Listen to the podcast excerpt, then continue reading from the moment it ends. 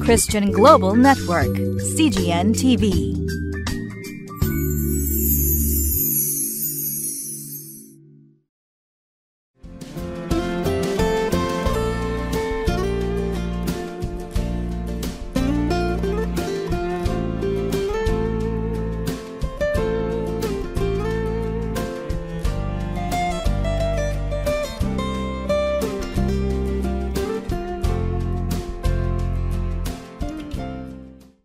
皆さんご機嫌いかがですか？リビングライフの時間です。私は埼玉県の北本福音キリスト教会の牧師小西直也と申します。今日もリビングライフのテキストを用いながら御言葉を通して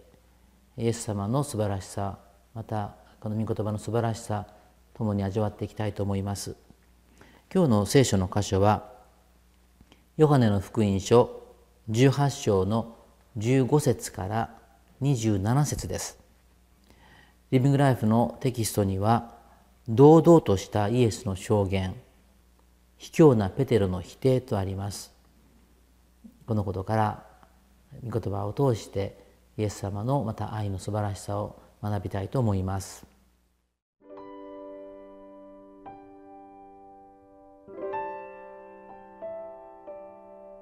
ヨハネの福音書。18章15節から27節。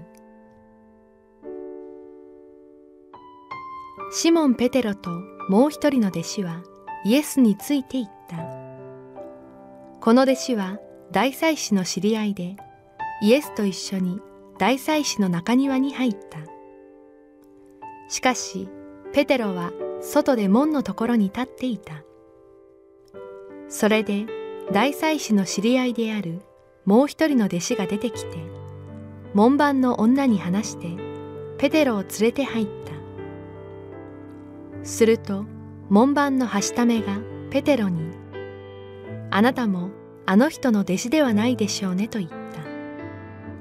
ペテロは「そんなものではない」と言った。寒かったのでしもべたちや役人たちは炭火を起こしそこに立って温まっていた。ペテロも彼らと一緒に立って温まっていた。そこで大祭司はイエスに弟子たちのことまた教えのことについて尋問した。イエスは彼に答えられた。私は世に向かって公然と話しました。私はユダヤ人が皆集まってくる街道や宮でいつも教えたのです。隠れて話したことは何もありません。なぜあなたは私に尋ねるのですか私が人々に何を話したかは私から聞いた人たちに尋ねなさい。彼らなら私が話した事柄を知っています。イエスがこう言われた時そばに立っていた役人の一人が大祭司にそのような答え方をするのかと言って平手でイエスを打った。イエスは彼に答えられた。もし私の言ったことが悪いならその悪い証拠を示しなさい。しかしもし正しいならなぜ私を打つのか。アンナスはイエスを縛ったままで大祭司カヤパのところに送った。一方シモン・ペテロは立って温まっていた。すると人々は彼に言った。あなたもあの人の弟子ではないでしょうね。ペテロは否定してそんなものではないと言った。大祭司のしもべの一人でペテロに耳を切り落とされた人の親類にあたる者が言った。私が見なかったとでも言うのですか？あなたは園であの人と一緒にいました。それでペテロはもう一度否定した。するとすぐ鶏が鳴いた。今日の聖書の箇所は昨日に続いての箇所ですけれども昨日の箇所でイエス様は、えーまあ、ユダの裏切りによって捕らえられたという場面でした。その時にイエス様は捕らえに来た人々に向かって私を探しているならばこの弟子たちは自由にさらせなさいというふうに言われました。ですからそのようにま弟子たちはイエス様から離れていったわけなんですけれどもその後の出来事ですね。15節を読んでみます。シモン・ペテロともう一人の弟子はイエスについていった。この弟子は大祭司の知り合いでイエスと一緒に大祭司の中庭に入った。しかしペテロは外で門のところに立っていた。それで大祭司の知り合いであるもう一人の弟子が出てきて門番の女に話してペテロを連れて入った。とあります。シモンとシモン・ペテロともう一人の弟子。これはもちろんこれはヨハネのことですねですからペテロとヨハネがイエスについていったとありますイエス様は弟子たちを去らせなさいと言って弟子たちはま離れていったわけですけれども、ま心配になったペテロとそしてこのヨハネ2人だけはついていったんですね。この箇所ですがマタイの福音書を見るとペテロは遠くからイエスの後をつけながらついていったと書いてありますのでやっぱりあんまり近くに行くのは危ないというどこかで自分の身を守ろうとして遠く離れてついていったんだと思います。どういうわけかこのヨハネはこの大祭司との知り合いであったというふうに書かれています。ペテロは最初はこの中に入ることを躊躇したんですけれども、まあ、ヨハネに、まあ、引っ張られるようにして中に入っていたんですね。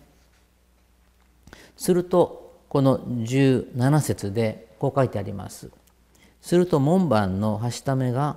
ペテロに「あなたもあの人の弟子ではないでしょうね」と言った。ペテロは「そんなものではない」と言ったと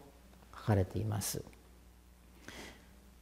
まあ、門番の「はしため」と書いてありますからあのそんなにあの権力を持った人ではなくて、まあ、女中のようなそういう女性であったと思うんですね。まあ、ペテロはあの、まあ、いつもイエス様と一緒にいたでしょうから、まあ、人々の顔人々には顔が知られていた部分があったかもしれないですね。ですから、まあ、この「はしため」から「あなたも弟子の一人ではないですか?」っていうふうに言われた時にペテロは思わずそんなものではないと言ってしまったんですね。ペテロは少し前にはイエス様に対してたとえ死ぬことがあったとしても私はあなたの知らないのと絶対言わないというふうに言い張っていたんですけれども、まあ、ペテロはきっと自分ではそういうふうにするんだと思っていたかもしれないんですね。でもやっぱりこういざとなった時に恐怖心やいろんなことがあって彼は思わずあのそんなイエスは知らないというふうに言ってしまったと思うんです。まあ、私たちもやっぱりこう人を恐れてしまうと自分の信仰というものもこのようにちょっと何て言うんでしょうかこの罪のようなこと罪を犯すようなことが起こってしまうと思うんですね。ですから私私たちはやっぱり人を恐れないでやっぱりいつも御言葉にしっかりとどまっておかなければいけないということをこのペテロのこの様子からすごく教えられるような気がいたします。で、えー、18節にはこうあります。寒かったのでしもべたちや役人たちは焚き、え、炭火を起こしそこに立って温まっていた。ベテロも彼らと一緒になって立って温まっていたなんか。非常にこれはあの象徴的だと思うんですけれど3月のエルサレム、まあ、エルサレムというのは高いところにありますからやっぱり夜はすごく寒くなるんですね。でその中で今、まあ、夜ですから、まあ、すごく寒かったとわざわざ寒かったと書いてありますからでイエス様はその寒さの中でこれから、まあ、裁判を受けようとしているところですよね。一方でこのペテロは暖かいところでなんとなくぬくぬくとこう火に温まっているなんかその姿がこのペテロのこの心を表しているような気がするんですねイエス様の厳しさに対して自分はぬくぬくとしているところがなんか非常にコントラストを感じるところであります。でえー、イエス様はこの大祭司まずユダヤ人の指導者である大祭司のところに連れてこられましたけれども、えー、いろいろ尋問したわけですよね弟子たちのことについて教えのことについて。で20節のイエス様のこの答えですけれどもこう言っています。こう言われました。私は世に向かって公然と話しました。そして終わりの方では隠れたところで話したことは何もありません。イエス様は堂々とですね今まで自分は全ての教えについても隠れることなく公然と話をした。みんなが聞こえるところでちゃんと公の場で話しましたよって言ってるんですね。実は一方でイエス様の奇跡が起こった時やイエス様の教えに人々がこう本当にこう喜んで感銘している時にユダヤ人の指導者たちはどのようにしてイエスを殺そうかと相談していたっていう聖書の箇所があるんですね。彼らの方はこそこそと隠れたところでいろんな話し合いをしてたわけですよね。ですからイエス様は何も隠すものはない、えー、何もこう恥じるところもない堂々としている、えー、そのような何かこの皮肉のような感じがいたします。そして、えー、21節イエス様言われました「なぜあなたは私に尋ねるのですか？私が人々に何を話したかは私から聞いた人たちに尋ねなさい」私堂々と喋ったんだからその人たちに聞けばいいでしょうと言われたんですね。まあ、その時にこのそばに立っていた役員の一人がこの大祭司にそのような答えをするのか答え方をするのかと言って平手でイエスを打ったこんなことは普通は許されないんですけれども、まあ、これは本当に、えー、立法でもたとえこの訴えられるものであってもあの罪状が決定するまではですねこんなことは普通なさらないなされないんですけれども、まあ、本当に大きな侮辱がここで行われました。そういう中でこのペテロの様子が25節から出てきますけどペテロは25節で相変わらずペテロは立って温まっているんですね。そういう中で、えー、2回目あなたもあの人の弟子ではないでしょうねと言われてペテロはそんなものではないと言ったと言っています。そして3回目にまた言われた、えー、私が、まあ、26節の後半ですけど私が見なかったとでも言うのですか？あなたは園であの人と一緒にいましたそれでペテロはもう一度否定したまあ、こう書いてありますけど別の福音書ではこのこの呪いをかけて誓って、え、知らないと言ったっていうふうにありますけどだんだんだんだんペテロは恐怖にこう心がこう迫られてきて、えー、パニックになってこのように言ってしまったと思うんですね。でルカの福音書は見る時にこの3回目の否定の後に実はイエス様はペテロをじっと振り向いて見つめられたんですよね。どんな目で見られたのか。ここには書かれていませんがそれを見てペテロは外に出て激しく泣きます。ペテロは本当に大きな失敗を犯してしまいました。けれどもイエス様はご存知のようにこの後イエス様によって回復されてそして弟子であることを続けて後に大きな働きをする人になりました。イエス様の愛はこのペテロに対してもご自身を否定するようなペテロに対してもその愛は本当に示されているそれは素晴らしいこのイエス様の愛だなということを教えられます。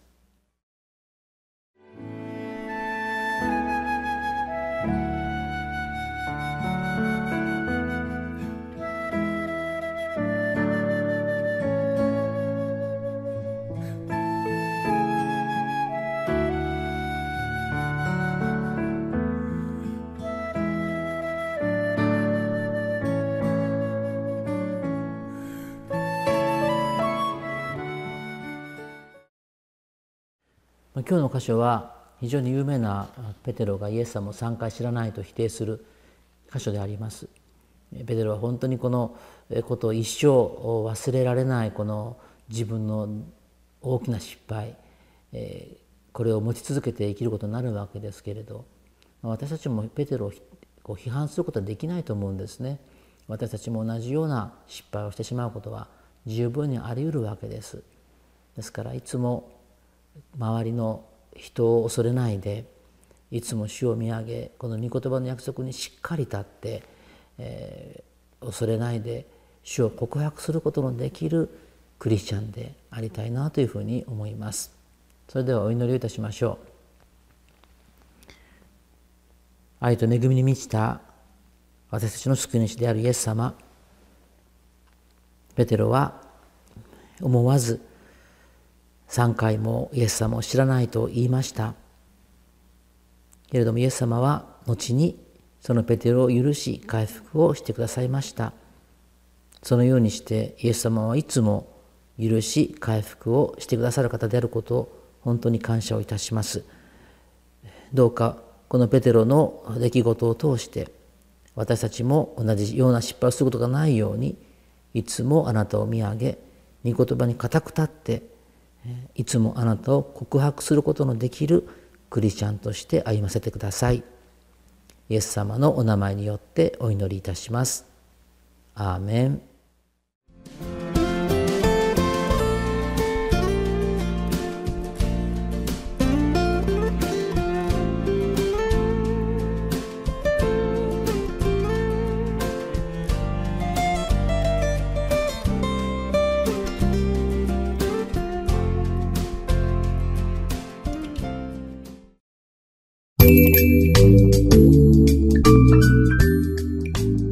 Christian Global Network, CGN TV.